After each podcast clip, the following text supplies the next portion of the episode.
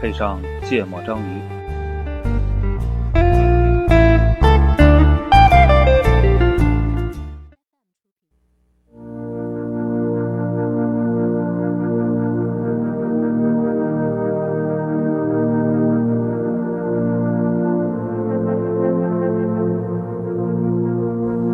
Oh Lord my God,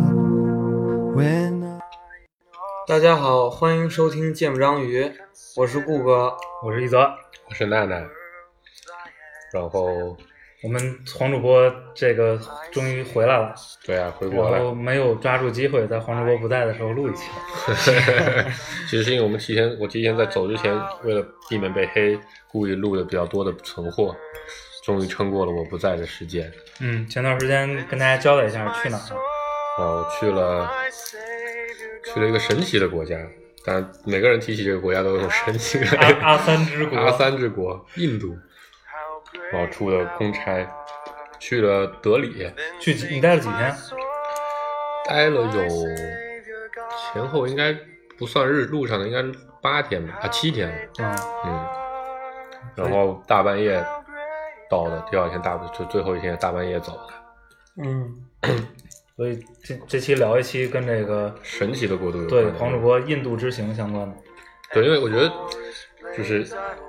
印度，大家可能就因为咱们邻居嘛，就可能大家多多少少都了解过一些，但是其实感觉了解不是很多，而嗯对且国内各种各样的新闻，就是嗯都是表现的往往神奇了嗯说的是吧？对对对，他就所以这个时候，我当时其实带了一个特别大的疑问去的，就是跟、嗯跟大家跟网上看到那些东西是不是一样的？嗯，嗯，所以所以我觉得可以从这么先开始，作为两个没有去过印度的人，你们想象你中你是没去过是吧？我我没去过啊。嗯，顾哥，你觉得你想象中印度应该是什么样的？我觉得印度应该挺落后的吧，嗯，就是经常能看到什么，就是一个火车上，然后装满 了、挂满了很印多度的人，挂票，对，很多的挂票。嗯，嗯，然后还有那个火火车道两边儿可能有好多那贫民个，窟、对对，市场，然后，嗯、还有就印度人可能不是特别讲卫 生，然后你是吃说吃饭东西是吗？吃东西还是上厕所？吃吃东西啊，上厕所 呀、包括喝的水呀、等等的。嗯，然就后，恒河水，对吧？对典型的代表。然后我觉得在印度人、印度待的外地人应该交流都比较困难，就听着那个印度人的那个英语，你觉得他们说什么话？他们跟我我我不知道他我们当我我们之前有过一个印度同事，哦，嗯还有我们印度同事，对，对我我之后客户啊他他讲什么的英文还是讲中文？讲英文的，啊，嗯，就听讲起来讲讲印度语。 对，印度语肯定我接触不到嘛，然后英语就是听起来会非常的难受，嗯，嗯，然后还有，就我印象里的印度人应该都比较嗨吧，就是容易嗨，就是可能跟你开会开着开着就跳起舞来啊了，对对对对，就是感觉可能一大帮人凑一起，然后音乐一响，然后就一起跳了一个特别奇奇怪的，然后大家动作比较整齐的那种舞蹈，一则主播的，我我也我差不多，其实，呃，对印度的了解都是通过嗯，这个，要么是正规渠道的新闻，是吧？要么是这个坊间传言的各种 各种段子，包括做的什么各种阿三电影的集锦，对对对然后各种那边神奇的新闻，嗯然后，呃，我稍微之前是没主动去学习过，嗯就是跟印度这个国家相关的知识，就唯一了解的比较多的可能是那个，就是印巴分治那会儿，嗯就是他们和那个巴基斯坦就在四七年吧分家前后那段历史稍微研究过一点，嗯，但是就这个国家都是这种渠道拿来的信息，我也不知道靠不靠谱。其实我去的时候特别特别，就我带了一个，就我带了一个任务，可以认为是，就我们不是在当地有一些业务嘛，嗯然后我我当时其实到了一个巨大的任务，就是我想知道印度是不是遍地都是会跳舞的人，嗯，然后如果有的话，就可以让他们来快手上面 开放录个录个视频啊，自己嗯那个一下，或者开个直播什么的。我去了之后，结果问他们大部分人，他大部分人都说我不会跳舞。这这是这是我觉得就第一个不算是第一个印象吧，至少可以可以把刚才顾哥那个事情回应一下。嗯然后我其实自去之前几个印象比较那个，一个是大家都说都说那个阿桑特别懒，嗯然后有时间观念嗯特别的差，嗯然后然后再有就是比较腐败，嗯对吧？都说印度的那个呃嗯各种光源都都特别的腐败，嗯然后说女生特别保守，啊嗯就就是就是就是就是说，比如说，因为可能可能，反正感觉上听之前听闻的感觉就像是说，女生都不好意思跟男生说话，要跟男生说话，可能就得嫁给他了，大概这样的一种感觉。但是在我旧有的印象里，就是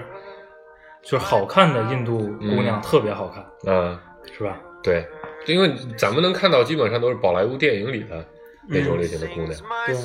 然后这这是我几个比较比较明显的印象，然后其他的什么挂票的火车啊这种的，没看见过是吗？就我还就但是也都是这样的印象。印嗯象最深的是有一个车从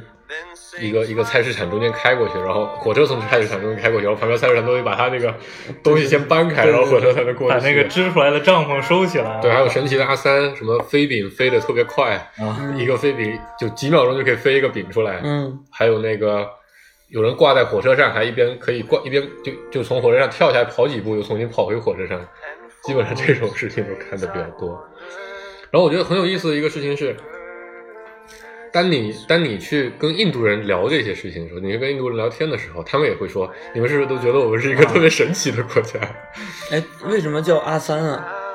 这个我其实也不太知道吗？？我 我是从周星驰电影中 得出来的这个，嗯就是那个《大话西游》，嗯，然后在那儿他他还是山贼的时候在那儿睡觉嘛，然嗯后唐僧换了很多装束，然后穿了一个印度果儿头出来，嗯，然后就是在那儿听到的阿三这个词儿，但是为什么管他叫阿三，我也不知道。对对对对，这个如果听众朋友有知道的，欢迎告诉我们，在后台留下言啊。然后我去的那天，我半夜才到的，然后其实到到的第一天，感受不是很好，因为因为首先就第一天就发生了两个让我觉得比较就反正我就对于我自己比较难以忍受的事情，嗯，第一个事情取是现金不是取现金，第一个事情是登机，登机我就经历了，就你想都已经登机了，按照以前的概念就是基本上你哎，你们坐的什么航空公司？国航国航，因为印度的那些航空公司，什么印度航空啊这种，看的都不太敢买， 不知道会是什么水平，所以还先买一个熟悉的航空公司。然后我们我们我们把登机牌一撕，我们在那个蓝桥那块儿等了三十分钟才上的飞机，嗯然后我一开始都不明白为什么就就不都大家走进去把行李一放，坐在座位上嘛就好了嘛。后来发现，就他们都站在那个走廊中间，行李没地方放，他们就在那边一直在那个走道中间不停的找哪里放行李，为什么？就是要把行李放了我才能坐下来，所以所以路就堵住了嘛。啊，所以一个人进去就得找半天行李，所以大家都都进去得特别特别慢。因为在国内感觉就至少大家现在都会会给你让一下，嗯嗯然后让让你先那个，所以那天登机登了特别久。第二个事情是等行李等了巨久，嗯，下飞机可能等了有两个小时，行李才出来。然后当时就觉得我靠，这个效率真的是太低了。然后加上我们同事跟我们说，你们约了那么多的那么多的拜访会面，你能完成三分之一就不错了，所以当时心里特别抖。结果呢？啊，其实这次还比较顺利，我们基本上所有约的事情全部都干了。嗯但那第一天去，你想我们是半夜一点半，其实是北京时间已经已经四点了，落地在印度的。等我们拿完行李的时候，已经印度时间三点多了。然后然后再再回去，回去之后可能都凌晨四五点的印度时间，嗯，所以第一天感受不是特别好哎，。你们是当地有车还是？找 Uber 哦，啊、 就 Uber 在那边还是非常非常的普遍的。然后那个，但我觉得特别神奇啊，就就说这这是我第一个最大的感受，打车这个事情真是特别神奇。当地司机都有 Uber，嗯然后 Uber 叫车还挺方便的，嗯基本上你一叫车可能两三分钟嗯之内肯定会有车来接。但是哎，出租车是什么呀？出租车是铃木，他们那边百分之九十的车都是铃木，嗯然后就那种特别小的 A 零级的那种小型车。所以他们那儿日产车多。对，日本其实日本人很早就在印度做投资，所以当地有很多的日本产品，比如说汽车，汽车日本的是最多的，然后电器嗯好像也是日本的偏多。嗯然后你会发现，比如在在德里的附近就有很多日本的工厂，什么富士啊、嗯东芝啊，在那边投资还是挺主多要的。它也是这种劳动力输出的大国。对对对，外嗯，制造业好像反而不是很行啊。这个这个我现在还没有调查清楚。最神奇的是 Uber，我觉得其实印度的印度那那些地方，我觉得对于就在国内打车，我觉得都是非常好找的地方。嗯，你看他们那边没有交规，啊 所有人开车都瞎开，然后可以随便乱停车，逆行也没人管。嗯所以应该是你，你就你就说我地图标的还都挺准的，嗯你站那边等就好了，嗯对吧？结果经常发生的事情是，你打电话，然后完了，然后你跟司机说别动，嗯然后那司机就不停的往 前开，或者你跟他说我就站在这个八号门门口等你，嗯然后他开车就一一路开过来，然后毫不犹豫在八号门口直接就开到十号门了，嗯就从来不停，都不知道为什么。嗯然后，然后或者跟他说，我现在在马路对面，你到前面掉个头，嗯然后他就在马路对面一动不动。嗯，我我本来刚想解释说，他为了多开一点儿，等着那个表跳表。没有没有没有，它是 Uber 计价的，哦哦所以跟国内国内是一样的，所以根本根本是没有差的。然后另一个就在这个事情上让我发现一个特别特别特别比较意外的事情，以前不都说英英语是印度的官方语言，嗯然后在德里的司机，反正我遇到的百分之九十吧不会说英语的，嗯其实他们他们的主流语言其实是印度语，嗯印地语啊，所以你跟他交流还是蛮困难的。所以我其实觉得，就是如果没有没有 Uber 的话，可能我们在当地还是比较难打车的，嗯因为你没法跟司机交流，你没法跟他说明白你到底要去哪里。嗯，嗯，但是一样啊，你你有 Uber，你也需要跟他交流啊，不需要，因为有你可以在地图上把你要去的地方标就好纯。靠导航是吧？哦对对对对，然后完了，当地司机基本上会五个英文单词，嗯分别是 straight，就是直走，嗯或者 left，嗯然后 right，啊，还有 U 头呗 turn U turn 掉头，还有一个是 stop， 啊这五个词他们还是还是听得嗯懂的，所以基本上就靠这个来来来来来来跟他们交流。嗯嗯，我这个这个这个，然后另一个让我觉得特别就在司机这个事情上特别厉害的地方就是，印度人开车那真的是叫不要命。嗯，不，问题是它车况和路况怎么样？呃，路况其实很差，嗯呃，我们是从德里的，因为我们住在古尔干，是一个类似于呃德里的卫星城，老夏那边 IT 企业基本上都放在古尔干那边。嗯然后那个从我们从机场出来到古尔干，我们住的那个地方会有一条高速公路，嗯据说是全印度最好 的最好的路，那条路还可以，嗯路是不错，嗯但是问题就是开车实在是太疯狂了。常见的状态就是，如果是一个两车道的路，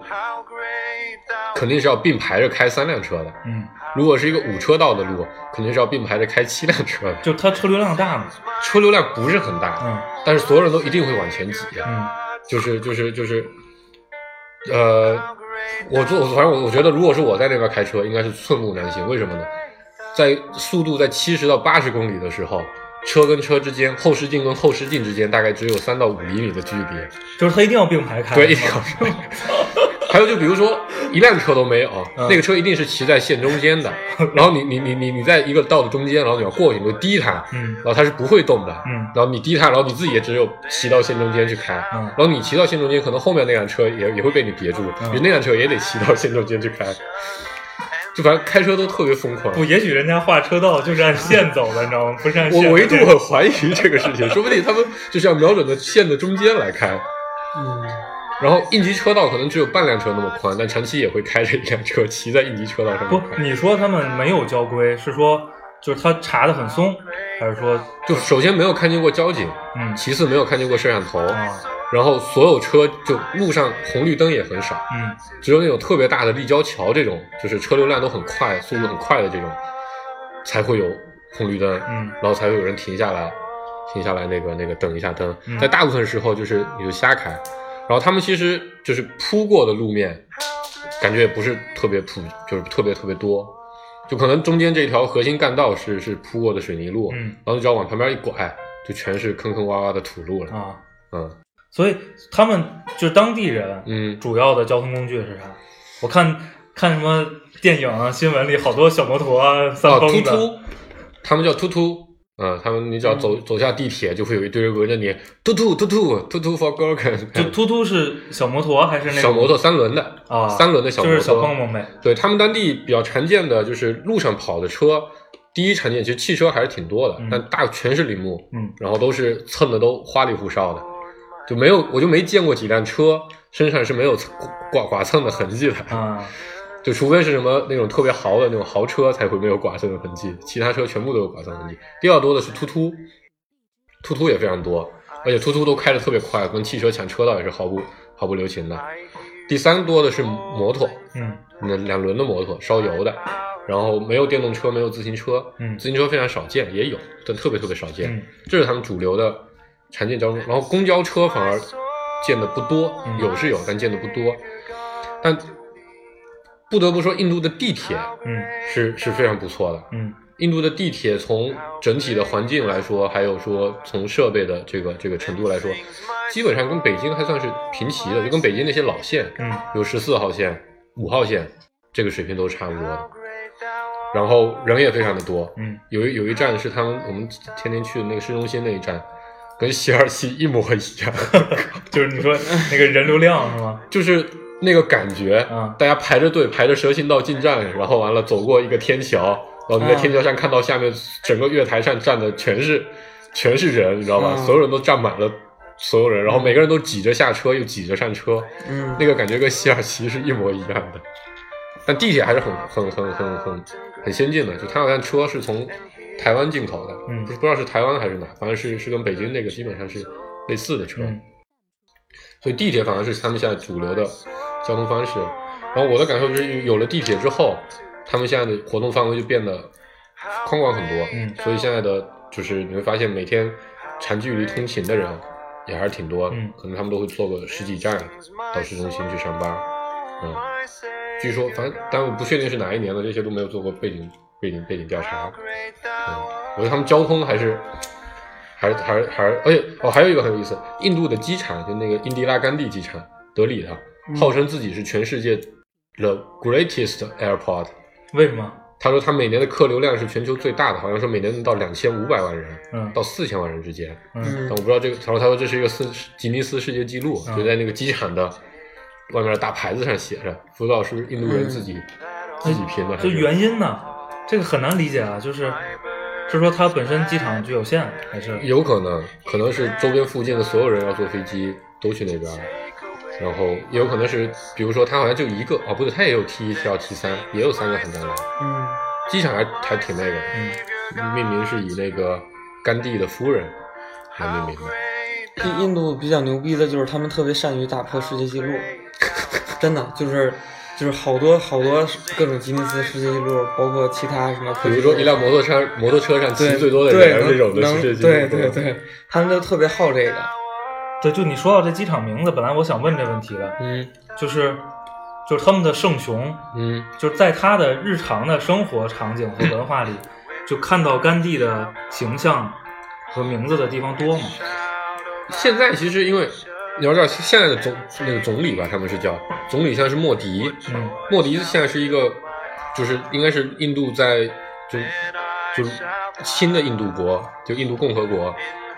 建国这应该有快七十年了的时间里，就最有最强力的一个最有首威相望，的就最有威望。嗯他现在的出现的形式就是，他经常都是跟甘地同时出现的，嗯一个宣传画上一边是甘地，另一边是他。嗯所以你在另一个点是，你在街上会看到那种卖卖盗版书的，嗯有一类书是特别流行的，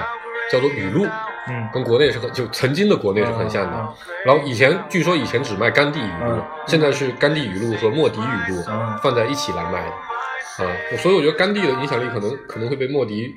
慢慢的学，因为莫迪现在大家好就是有有一个说法是说他是印度的邓小平嘛，嗯走给搞印度的改革开放嗯巴拉巴拉一堆，嗯，然后就而且觉得他也挺牛的，你说说废钞就废钞，对把人民手里的钱变成废纸就变成废纸，对我我之前对这个印度的印象里，甘地也占了特别嗯特别重的一个特别重的一部他们的钱上面的头像都是甘地，那个特别逗，有一个就是特别呃有有标志性的游戏叫《文明》，嗯。然后现在应该出到第六代了这。应该在我们节目里应该出现了三四次了吧？这个游戏，对，然后文文明这个游戏就是如就果它你选印度有的有文化是印度嘛，然后嗯特别牛逼，就是它每一代文明的那个各个文化的这个代表，代表不一样，嗯就可能文明三可能中国是李世民，嗯然后到了文明五好像变成了武则天，嗯就反正不一样。嗯然后印度一直都是甘地，这是唯一一个民族，就是从头到尾一直都是一个人。啊，嗯然后还有一个特别逗，就是文明早期有一个 bug，嗯就是他其实每一个领导人的民族是有一些天赋属性的。嗯，然后后甘地就非暴力不合作嘛，他是和平值非常高的一个领导，嗯然后整个他的文化就是攻击性极低，嗯然后呢，但是他那个游戏写出了一个 bug，嗯就是你还有好多建筑能增加你的和平度，嗯然后它那有一上限，就是在那个默认值里，嗯就是你一旦把好多建筑都造了，超过那个上限之后，它就会变成负 一。然后你用印度文明把那些增加和平的建筑都建好之后，到了负一，甘地就会变成一个战争 狂，在全世界范围内 想打谁打谁。这个 bug 后来就被文明的玩家叫为甘地 bug，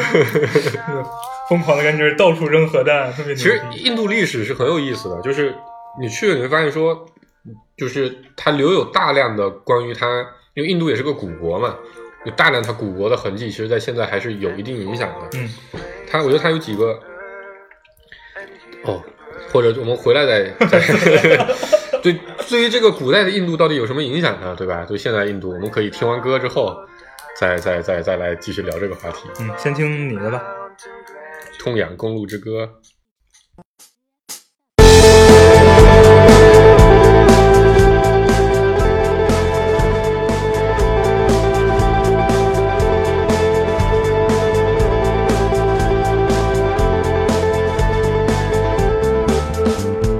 梦想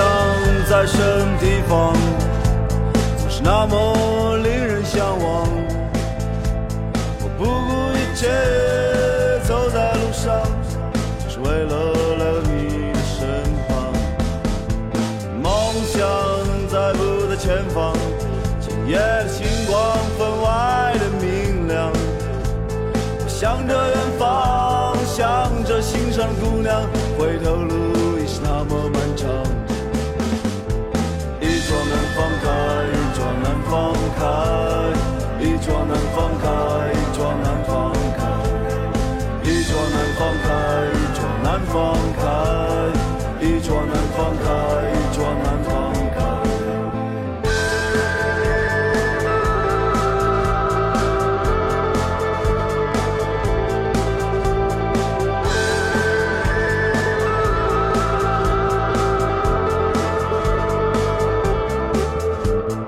梦想在什么地方？然后回回到这个话题，就为什么选这歌呢？其实当时觉得这个一直往南方，印度是一个很大的国家，它的国土面积是全国全球第七。但是它那个就是就是嗯纬度跨度更大，对，它就是南北比较长。然后去之前我就调研了一下，我们当时的目标是希望把印度的大城市都走一遍。嗯然后印度有几大城市啊？第一大的第一大其实原来是孟买，嗯现在是德里。嗯德里是靠北方的一个地方，它大概跟离离离巴基斯坦很近。离巴基斯坦不太远。嗯第二大的孟买，啊嗯孟买在印度的最西边。嗯第三大加尔各答嗯还是班加罗尔忘了，加尔各答在印度的最东边，跟孟加拉交界。嗯第四大班加罗尔啊在印度的最南边，哦，所以你把这四个，把它它它的整个国土有点像一个风筝的形状，你可对，以这么理就是一解，菱形嘛，对一个菱形。你把这四个地区一去，就把印度的所有的就走一遍周长是吗东西南北 你把印度的周长就基本上完成了。所以就一个很有意思的，你你会发现说，它有的城市离巴基斯坦近，有的城市离孟加拉近。其实印度那边的人种也是这样的，它其实有几大人种，一类他们统一称之为南方人，嗯，就他们的南方人基本上就是以就是南边那些班对都比较黑，啊、可能都基本上是就看起来比较像黑人的那种样子。然后他们还有几类人是比较多的，一类就是巴基斯坦人， 嗯，然后孟加拉人、嗯尼泊尔人，这些人其实在长相上是有一些区别的，但现在现在都在印度生活，因为可能在古代的时候这是一个好多好多国家，但他们现在在被统就在中间发发生一系列的历史的事情之后，嗯现在变成了一个大国家，所以它跟巴基斯坦和孟加拉都有各种各样扯不清的这样，然后另一个情况是，南方可能还好一个，南方是一个类似于半岛，他们叫次大陆的一个一个地形，三面环海，嗯所以古代古代的时候，南方就是自己内部冲突特别多，但北方接的是亚洲大陆，嗯嗯所以它西边接着中东穆斯林国家，北边接着各种各样的斯坦，嗯就匈奴国家，包括说当年的那那个蒙古族游牧那个那个成吉思汗最难的时候也都打到过印度嗯对，再加上西边的东边的西藏、新疆，嗯所以古代的时候，印度的北边就是一部侵略和就是侵略和反侵略的历史。所以他们当地现在又留有很多这种外来的人，比如他们当地穆斯林势力现在是非常大的，对呀、你印巴纷争就是就是对印就是印度教跟穆斯林的那个纷争嘛。呃，然后比如说呃那个那个那个那个蒙古的那种感觉的文化，其实也都会有，所以当地的语言都变得特别特别复杂。那在英国人在当年在在在大航海时代之后，又在那边统治了几百年，所以它的文化其实变得非常非常的交融。比如说，你会发现说现在那边比较高档的场所，基本上都保留着就是欧式的风格，嗯尤其是英国人的那种风格，就特别贵族化的，特别特别特别高档，然后有很巨多的佣人、仆人这样类型的感觉。然后在路边你会发现大量的穆斯林，然后然后那个吃饭，其实可能大家也会觉得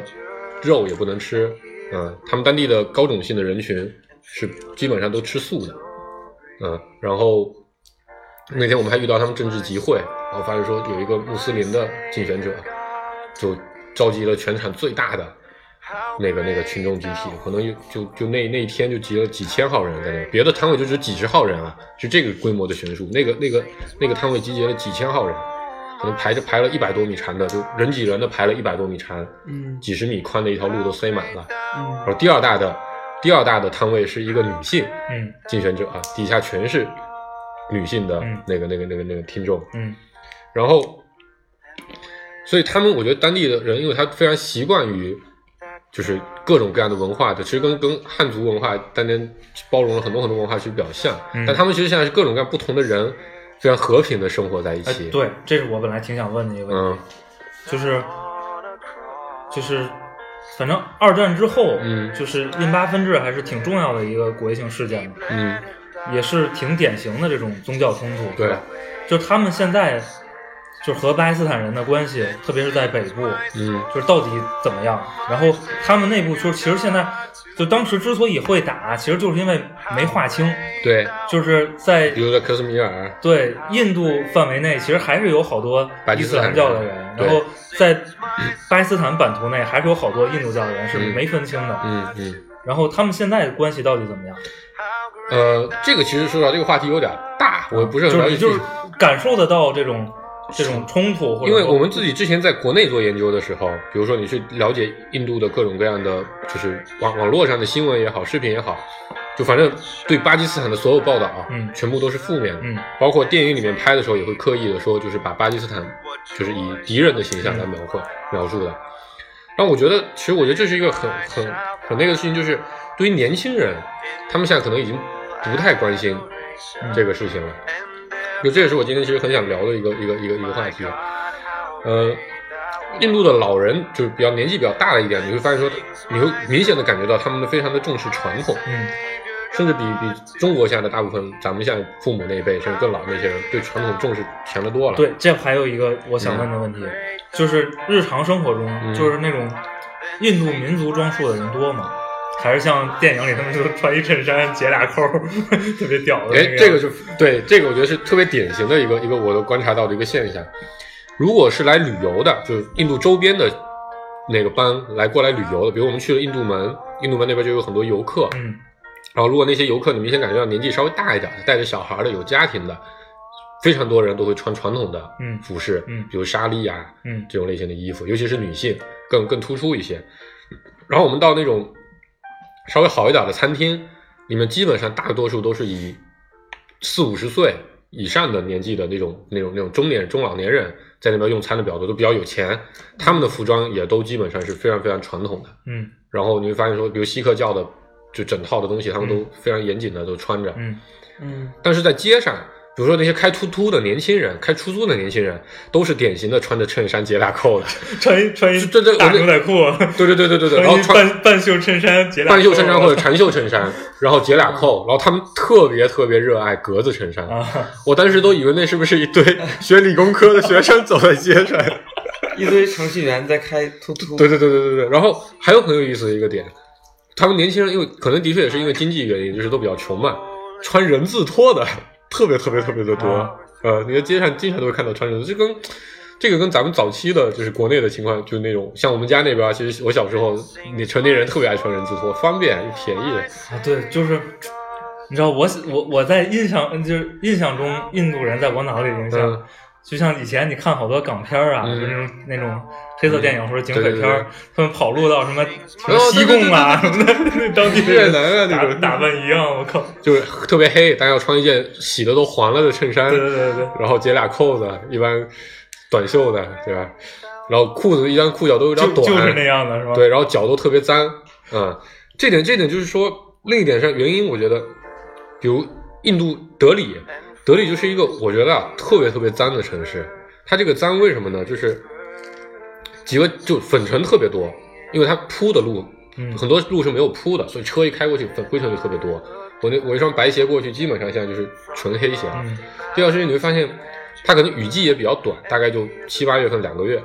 所以它路边的那个树，它树其实很多，嗯路边的树是很多，但就完全没有割，就瞎长，啊， 就就你都不知道那树可能就是以前懒得懒得懒得懒得锯了，或者说那就是私人的财产，国家也没办法，就让它一直长，反正都乌漆乱七八糟的，然后有倒的有正的，什么样长相都有，树每片树叶上都结着特别特别厚的一层灰，嗯就特别特别厚，跟北京你把窗户打开，然后三个月不擦不擦那个桌子，基本上一个效果。没有风吗？外边？啊，它天其实气候还，因为它德里是一个内陆城市，它离海还比较远。哦我觉得他们这种环境应该祈祷没有风吧，我操，再来再来点风，然后它雾霾也挺严重的，德里现在的雾霾在大部分时间都比北京还要强，就是可能 PM 二点五会到百分之，这个不是百分之，就是八百到九百这个水平。然后反正上街每天回去之后清鼻子，感觉比比比北京出来的东西要多 多了。就是你过去的时候有没有直接，就是你去见那些什么客户啊、嗯合作方啊，嗯，你不是会接到一个相对来说好一点。啊、其实对对对，就是其实我这次去不光是拜访客户了，我这次去其实算是算是进行了一个比较浅层的乡野调查，就我去了很多不同的地方，然后找了就其实就是在街上随机的，你觉得哪一类人比较典型，我就过去跟他聊天，然后 我去了，就所以我觉得印度是一个就至少德里这个地方是一个非常非常复杂的地方，它的特点是什么呢？你去了富人区，你会觉得这个地方真的很好，但是富人区的门口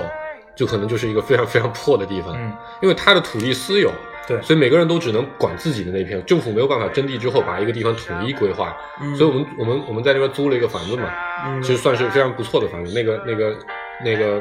房东是当地当地电力公司的老总，所以算是非常有钱的一个、一个一个一个一个家族，嗯然后四四层的小洋楼，装修都挺好的，家里有车库三辆车，嗯然后房子都特别大，一层可能两三百平，我们租了一层，他盖了四层，但他门口有一片荒地，就真的是荒地，长了几棵树，然后堆满了各种各样的就是建筑垃圾，上面跑满了猪。嗯印度人不吃猪，嗯而且印度人觉得猪是吃 shit 的，就是吃吃翔的，所以他们觉得猪是一个很不干净的东西，所以他们不吃猪。嗯而对且印印印度教就真正的印度教好像不吃牛，呃，对他们牛是很神圣的，他们最多吃的肉是鸡肉和羊肉，啊、牛也不怎么吃，猪也不吃，狗也吃很少吃。然后其实很多地方，它其实更多的人会吃素，嗯每一个餐馆里都会分素菜菜单和那个荤菜菜单。嗯然后，但他那门口就跑满了猪，然后再往前走个五十米，就是就是就是贫民窟，嗯路边一个垃圾场，垃圾场上就我们那天去的时候，刚好有车在那边收垃圾，但垃圾场上旁边有那种简易的木板，搭了一整排的房子，然后人们在那边晒衣服、做饭、吃饭，就在垃圾场旁，而且有一条臭水沟，特别特别的脏。然后我觉得你想想，如果你是一个在中国生活的人，你你如果是一个很有钱的人，你应该是没有办法去忍受自己周边的环境嗯是这么差的。嗯你你开个车出去，那那路都是不平的，都都是特别特别破的，然后都是坑坑洼洼的，所以还是，但是他可能估计就没有，所以富人基本上生活的都是也是类似于这样。我们还去了当地最好的酒店，那酒店真的是豪华，就比就是里边儿是吧？巨豪华，然后外面都拿围墙全部都围起来，但那酒店一出来，一样的就是一条巨破无比的小巷子。 嗯，嗯嗯，这个我觉得是是是特别特别神奇的地方。然后我们去了另一个地方，是去了一个办公区，Facebook 的办公室，那个地方就特别不一样，那可能是一个新区，规划的比较好，那是唯一一个见到成片高楼的地方。大家可能一眼望过去，有几十栋高楼，有住宅，有办公室，然后旁边还有立交桥，然后路都是铺上水泥的路，虽然树也很脏。嗯，然后第一次进去之后，那个那个那个那个写字楼真还挺高的，我估计在国内都应该是五 A 级的。嗯然后总算没有奇怪的香料的味道。嗯，然后我们还去了大学，大学都特别小，大学可能就北邮都已经够小了，它大概只有北邮的四分之一、五分之一靠， 那么大。 就你进去之后，左右四栋楼，嗯，然后前后一条，就你你站在前门一百米之外就是后门，然后就就没了。啊然后就中间有一个花坛，周边围着四栋楼，然后就没有别的东西了。但那只是他们教学区啊，就是宿舍还在旁所边。以就是教三、教四、教二围起来对的这一对对，就圈儿就就那一圈儿那 么大。就是好多现在就是什么像啊、微软啊、Adobe 啊、嗯，这种，大型公对司，对，包括谷歌的 CEO 不也是去年吧换对成了但印度他人？但他是就印度的精英还是很厉害的。就比如我们去那些外资企业，尤其是美资企业，我们做了不少的交流，嗯就那些人的英文都不是阿三阿三式的英文，那英文都很好。嗯然后办公室环境也都特别好，嗯然后其实他们的收入也不低，他们的收入可能可以到十万卢比，也就是说差不多一万人民币嗯这个水平。嗯然后办公呃，像谷歌在当地是买了一整栋的楼，然后但谷谷歌也是一个特别，它它楼在古尔干的一个一个一个一个高高架桥的旁边儿，嗯附近只有那一栋高楼，楼下也是接近于贫民窟水平的嗯，地方。但是你有觉得那些就是跟你聊工作的这些印度人是相对比较高端的吗？或者他们比较对，很聪明明显，，比较很明显，很明显，他们肯定是受过。首先你要知道几个背景数据啊，比如说印度有百分之四十的年轻人是不上学的，嗯就是说他们只有百分之啊，只有百分之四十的人去上学，有百分之六十的人是不上学的。嗯在百分之四十人去上学里面，可能大部分人也只上了小学之后就不上，就会识字之后嗯就过了十岁，他们当地就可以去打工了，嗯所以很多人就就就把小孩送去打工了，嗯啊、所以只有极少部分的人能够上上上完大学，这但虽然他们大学好像据说如果是上公立的话也很便宜，好像一年学费就几十块钱，然后这些人大量的人都想要出去，比如我们公司的那些印度的员工都是因为在当地又来了中国之后发现说中国很好，就希望来中国。然后像那个谷歌的新总裁皮柴，其实是是印度本土教育出来的，是那个帝国理工。帝国理工其实是一个全球都能排上号的，应该是前十还是前二十名的一个嗯学校，嗯还是特别特别强的。是嗯啊、所以他们当地的精英其实又又又有语言的优势，因为他们从小教育都是英文的，所以在对在这方面其实是比中国还要比中国人在硅谷混的至少优势是要大很多的。我觉得他一个是语言优势，二一个就是确实他呃计算机相关的水平。嗯还不错其实还还普及率和水平都还挺高的，嗯，他们的 IT，因为我没有去班加罗尔，德里的 IT 业还是相对不是那么的发达。然后，因为我遇到一些人，他们都说自己的小孩当工程师，就有大碰到很多人都是说小孩在当工程师，就比较骄傲的那种，嗯都是在班加罗尔，在南方，嗯南方的 IT 业会比北方要发达很多。所以其实你看好多，就是包括硅谷很多创业公司，对包括很多大一点的因科为谷科技歌、公微司，软这些现在都是呃，总裁好多中高层，好多印度人，嗯，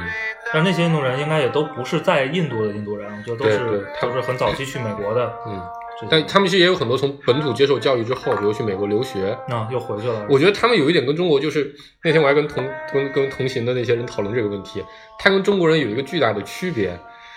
他们是没有没有退路的，在至少在之前的那些日子里面是没有退路的。他去美国嗯就可以享受，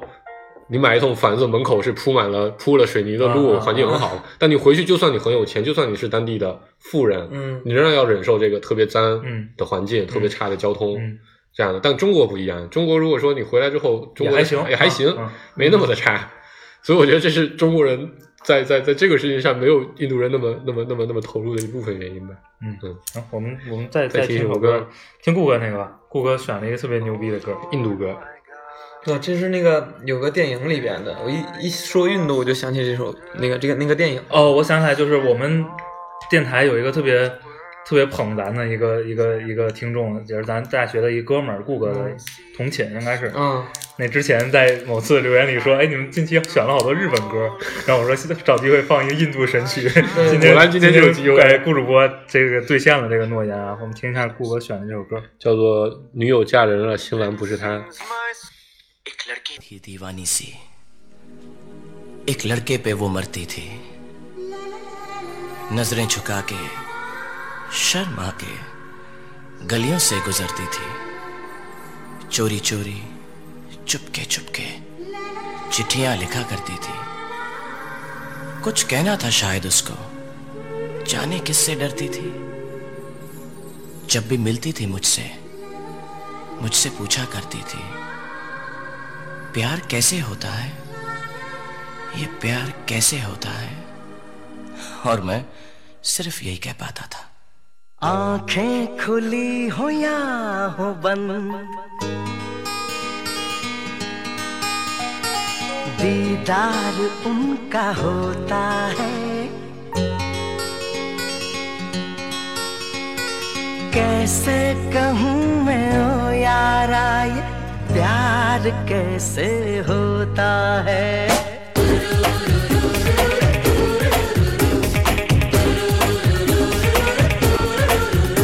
आंखें खुली हो या हो बंद दीदार उनका होता है आंखें खुली हो या हो बंद दीदार उनका होता है कैसे कहूँ मैं ओ यारा ये प्यार कैसे होता है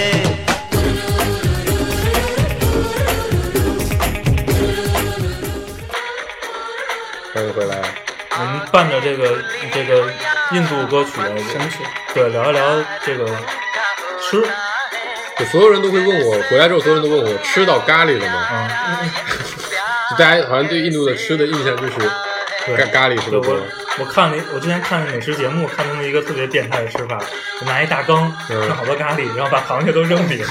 腌然后是在那儿吧？泡好长时间，然后再把那个。就活的螃蟹，对对对对，我觉得那螃蟹特别可怜，我操！其实按我的理解，所谓的咖喱其实是一种混合香料。对，印度的特点是香料特别多。嗯，然后他们当地的传统饮食，就我们住在北方啊，北方的传统饮食是吃大饼，嗯他们叫馕，嗯，嗯，跟国内一样。新疆一那样，那上次上次他们那点菜问我说，要不要一点馕？ 我说这么本土化，就这么这么国际化，还有考虑到中国饮食的习惯，然后还有什么叫叫 chapati，也是一种小饼，就是馕馕的各种类型，有软一点的、硬一点的、大一点的、小一点的各种各样的大饼。然后他们的吃法就是，你可以就比如你日常的吃法，就他会给你，你可以点一碗，嗯，咖喱，就所以就是带酱的东西，所以说里面是没有任何的肉的，它就是一堆什么洋葱啊什么混起来的，然后你就拿着大饼撕一块儿蘸那个东西吃，这是最常见的吃法。嗯，然后我们第一天就是吃了一个这样的东西，还挺神奇的，一个大圆盘上面摆满了小碗，然后他不停的过来问你说，哎，这个调料要吗？然后你说要，他就给你来一勺，然后你拿一个饼蘸一蘸尝一尝，然后问你这个调料要吗？他就要，他就再给你来一勺，然后有。是那天吃了有十七八种调料，就一顿饭，所以我觉得这个还还是很神奇的。然后后来我们 ख्वाबों को हमने सजा लिया किसकी बाहों में सोए हुए अपना उसे बना लिया ऐ यार प्यार में कोई ऐ यार प्यार में कोई ना जागता ना सोता है 我好像干了一个错事儿，我靠，我们得回去倒一下，看看在哪里开始变成这样。这没法找，没法找。就是刚才有一段时间播的是音乐，啊，就我在调那个音量你的时候，现在还在录呢？不是暂停掉了吗？没有啊，这个。我靠，啥情况？然后我们后来又去了一家比较好的餐厅， 这个有一点技术问题啊，我们后续会第一次我们要产生剪辑的节目了，不好意思。不剪啊，就这 样了。然后那家那家餐厅就是里面你点一个主菜，主菜里面就会有有特别特别特别那个的，就是有肉，还挺好吃的，嗯还挺便宜。我去那边就觉得自己特别有钱，我一顿饭吃四千块钱、五千块钱，嗯其实才合人民币四五百块钱。嗯嗯，然后这这是他们吃，但是他们更常见的常见就是美食都是在路边，有美食啊，就是快餐就是在路边有个小摊，然后你就站那边儿，就跟咱们卖煎饼的一样，嗯然后他就给你卖一份调料，买几个饼，然后就站在路边吃，嗯，五十块钱卢比，差不多五块钱人民你币，你说去那个餐厅里边见到的都是比较年长的印度人因为我们去的那餐厅贵，呃啊，就是你想他当地收入人均收入就大概就几千块钱一万块钱，那边吃一顿饭要四五千块钱，哦，对吧？所以那个那个餐厅对他们所来以那说是很些贵的年。轻人和那些穷人都是不去餐厅的，是吧他们会在路边。但有一个点，就我觉得还是很，比如我们我们觉得实在是每天都吃那个东西也有点受不了。然嗯后于是我们吃了很多天的汉堡王和麦当劳，还有肯德基嗯嗯啊，那个地方的人还是非常非常多的，年轻人特别多，嗯年轻人可能还是很爱这个西餐，其实跟中国内还是很像的。那那那边的那个那个汉堡王什么的卖多少钱呀？相当于人民币？呃，比中国的要便宜一些。那个基本上我们上次吃完，我们每个人点两个汉堡，只要三十多块钱。那对于他们的穷人来说也是很贵了，对吗？对对对对对，是这样的。你就想他们吃汉堡王或者麦当劳，有点像咱们当年去肯德基里全家一块去吃的，就是两二十二十二十年左右的那种，就是就是九二几十年的时前候九几年时候，对对对，它感觉是一顿比较好那的那种。东西刚进中国的时候，对对对，但也现在也不见得，因为他们其实收入也有两三万、四五万一个月了，吃一顿饭吃几百块钱，也不算是、是是是太太太贵了。对而且本身经济比较比较落后，就不那么发达，人均 GDP 不那么高的地区，它吃饮食的占比就会比较高。嗯，嗯，所以我们我们刚才出了一点直播事故啊，然后现在让黄主播解答一下关于手抓饭和上厕所的问题。手抓饭哦，我们我其实之前去之前我们就有一个特别大的疑问，因为他吃饭用右手，嗯对吧？然后上厕所用左手，嗯这个是真的。他们嗯上厕所里面都会有一个水龙头，嗯然后你你上完大号之后就拿那水龙头冲，嗯然后拿手拿手蹭拿手拿手蹭， 嗯蹭干净之后就出去洗手。然后我就想了一个问题：情侣谈恋爱的时候总得牵手 吧？牵手的时候总是左手牵右手 吧，这谁的左手牵谁 的右手？对呀、啊这个就是很尴尬的一个问题。后来后来发现，那天我们跟后来跟几个印度人一块吃饭，还让我发现一个特别震惊的事情，他有一个饼他撕不开，于是他就上左手了，啊，啊，他就左手撕了。然后其实大部分的酒店和和和和就他们比较好，他们连很很小的店里面的那种洗手间也会备着纸啊啊啊，，就而且会有是吧会有纸，而且还会有擦手纸。嗯呃，可能印度人不用，但是、但是可能可能就外地人还是会用的，嗯还是挺多的。然后就我就觉得比较有意思的事情是，我当时这次去印度给我一个特别深的感受啊，就我当时不停在问，就什么叫全球化企业？嗯就我觉得你去任何一个国家都可以保留在国内习惯一模一样的习惯去做完成一个事情的这种。帮助你完成这个事情的企业叫全球化企业，嗯比如你吃麦当劳，嗯你吃汉堡王，嗯你在全球任何一个城市都那么吃，嗯而且全球认为基本上他们的主打产品都是类似的，比如汉堡王的天骄环保，在那边叫 Big Hopper，嗯也是一样的。就是你你整个的体验也不会差太多。对对对，然后你到那边，比如 Visa 就是全球化企业，你点完餐告诉我说刷卡，他给你走个 Visa，所以刷一下卡。所以这个全球化企业的定义，嗯，就像聊人类简史时候聊的帝国一样，对，嗯他它能能不管用在一个任何疆域、任何民族下，都能给你一样的这个对，然框后架他们又会做一些本地化的东西，比如说他们的他们的汉堡里面有一些汉堡里面是加了咖喱的，嗯或者是加了洋葱的，洋葱特别多，当地人还是蛮喜欢吃洋葱的，嗯，然后会出出一些素的汉堡，因为当地人吃素的人还是比较多的。然后像肯德基的本地化一般做的更强嘛，他们会出他们当地的炒饭，嗯，所以，所以这种，就像这种，呃，全球的文化嗯和这种企企业都普及在日常生活中之后，对，就是其实大家人跟各个国家的，我觉得至少去印度的感觉就是年轻人跟中国的年轻人其实是没有差别的，嗯比如他们用手机，嗯红米，嗯 vivo、嗯 OPPO、金立、嗯华为联想、华为、嗯三星，嗯然后有钱人用苹果，啊谁要能拿个苹果，大家都很羡慕他。除了因为这是经济所限嘛，但是其实整体的用户习惯，他们用的 APP、Facebook、WhatsApp，嗯然后 Instagram、美图秀秀，就反正国内用的，基本上他们都会有一个对应的类似。然后他们当地也有电商，也有点外卖的，也会当地有美图外卖，然后也有支付宝。然后支付宝现在也是扫码支付，啊跟国内基本上扫码还有优惠，啊然后你到那边他就告诉你要不要用 PTM，就这个其实就你会发现说全球都是非常非常的像的。然后他们年轻人如果说会讲英语的话，他跟你聊 Justin Bieber，跟你聊 A 片，跟你聊那种美国的歌曲、印度的歌曲，其实你会感觉就是跟你跟国内的年轻人聊天几乎是没有什么区别的。嗯嗯，所以我当时产生一个特别大的感受就是，就像咱们这代人，你说换一个国家对咱们来，就换一个国家生活，对咱们来说，真正的区别是什么？嗯很可能就是语言上嗯会有些区别。那个地方就是当地的，比如说没有中国餐馆。嗯如果说中国餐馆也能做到全球化、世界世界连锁，那其实可能就没有任何的差别了。你看的电影，一旦你懂英语，你可能也是也是宝莱坞、好莱坞的那些电影。嗯如果中国电影也能出口，其实也都是一样的。嗯所以这个其实是我感受特别深。他们当地的年轻人其实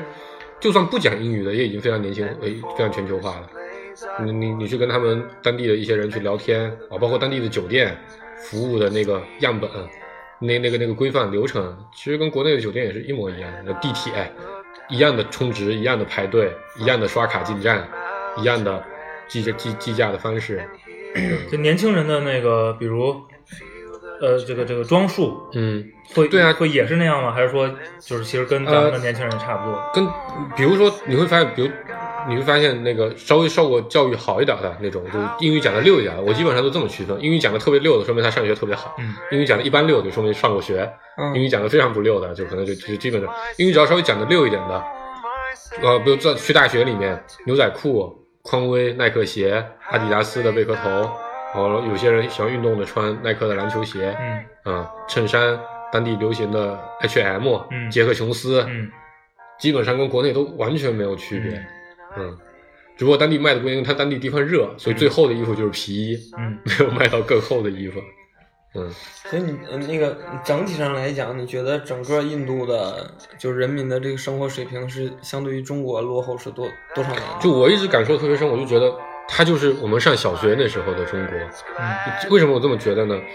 走在街上，你会发现很多的小卖部，那些小卖部什么样子？我相信我描述一个样子，大家想象一下就可以想。你想象一下自己小学时候校门口的小卖部什么样？嗯有一个玻璃柜台，嗯是吧？里面摆着各种各样的零食对，上面摆着好多的罐子，罐子里面装着各种各样的糖有糖个果，啊小窗口，然后你可以花一块钱买两颗糖果，嗯顶上会挂一个绳子，绳子上挂着这种各种一串儿一串儿一串儿的零食，嗯一包一包的，什么虾条啊什么，你可以撕一包，嗯，基本上，然后旁边卖着各种各样印着卡通形象的书包、杂牌的皮带，嗯各种各种劣质的小玩具，嗯基本上跟咱们上小学那会儿是特别特别像的。所以我觉得，我觉得全球化带来的一个结果是说，好多发展中国家，其实你、嗯你没办法一概而论的说它是某一个更发达的国家的哪个阶段，就是嗯对你就跟拿中国跟美国比也是，嗯可能你的生活水平是比如差一些的比如美国二十年前的对状态。但是你看你现在用到的科技，你用的所有产对品，其实跟还有你接触今天是你一接样触的信息的能力，所以我第二个问题就想问的是，在整个互联网发展的这个这互联网这个行业上，嗯这个领域内，就是它是落后中国多少的？而且印度的网络环境怎么样？啊印度的网络环境是，它好像是今年刚上了四 G，然后我们都买了四 G 的，四 G 卡其实还还可以，嗯但它的问题是，它可能基建不像中国建的那么投入那么大，比如你去特别繁华的市中心，人特别多，它那个就网络就会变得很差。嗯啊所以那啊如带果宽有限。带宽有限，你可能就会被挤成三 G，但是三 G 虽然信号满格，但其实也发不出任何的信息。嗯所以你会发现，印度的用户在面对面交友的时候都不玩手机，都特别的啊非常的 tradition，就是非常的传统。 其实我觉得是因为他们手机没有办法玩儿，嗯然后印度人特别爱自拍，他们所有的手机打的广告永远都是自拍手机、嗯照相手机这样的广告。然后他们会在任何一个地方，就三个女生走在街上走着走着，突然有个人停住，哎，咱们来拍一个自拍吧。然后我们就停在马路中间，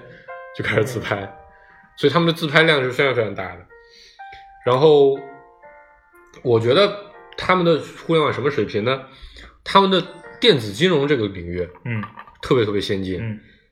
比如我觉得比较意外是，比如我们去换，因为他们现在不是限外汇嘛，限限换卢比。嗯你在任何一个角落，哪怕是一个非常小的那种兑换卢比的小铺，嗯你你你换了东西，它都可以全国联网。你在这个地方换过之后，你在全国任何一个地方再去再去换的时候，他一查你的护照号，嗯他就知道你这个周这周的额度已经用完了，嗯你就不能再换了。我觉得这点说不定不不知道美国都能不能做到，它管控的这么这么的完整。嗯，但是他们的银行卡用户其实还很少，银行卡用户只有五千万左右的样子，他们全国有十三亿人。然后，但我觉得他们的至少在用手机通信这个事情上，已经基本是全民普及了。我去问别人说，你们是不是每个人都有智能手机？他们都觉得很鄙视的看着我。嗯，所以他们的这个移动互联网的市场还是而且他们的用户增速还是非常非常快，因为他们现在才三亿的、啊嗯两亿的智能设备啊，他们全球有十三亿人口。对，所以我们如果哪些听众是互联网公司的这个朋友的话，其实是可以那 个对，出多海去去印度，对出海去印度，成为那个娜娜主播的竞争对手。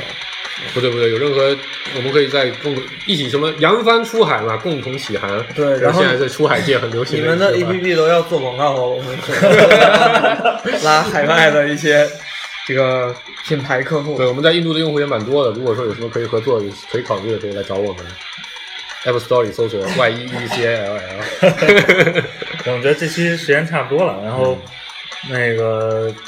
我不知道这个广播印度之行想聊的聊没聊完啊，这后边的话题涉及到的再穿插吧。嗯，然后我们这期先收，嗯好，吧。然后有任然后何哦我觉得应该再补充一句，你最后比如说大家要去印度旅游，你是建议大家去还是不去呢？其实旅游我觉得真没什么好聊的嗯，但如果你想跟印度人去练练英语，我觉得还是蛮有意思的。嗯哦，还有一个好处，我这一直想说的，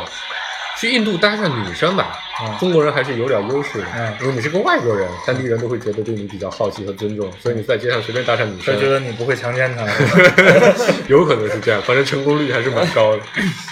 好吧好，了，你就收了。呃，欢迎大家在我们的公众号“芥末章鱼工作室”留言，或者在我们的微博留言都可以。然后今天就到这里吧。大家再见。拜拜，听一首拜拜《厄运之声》。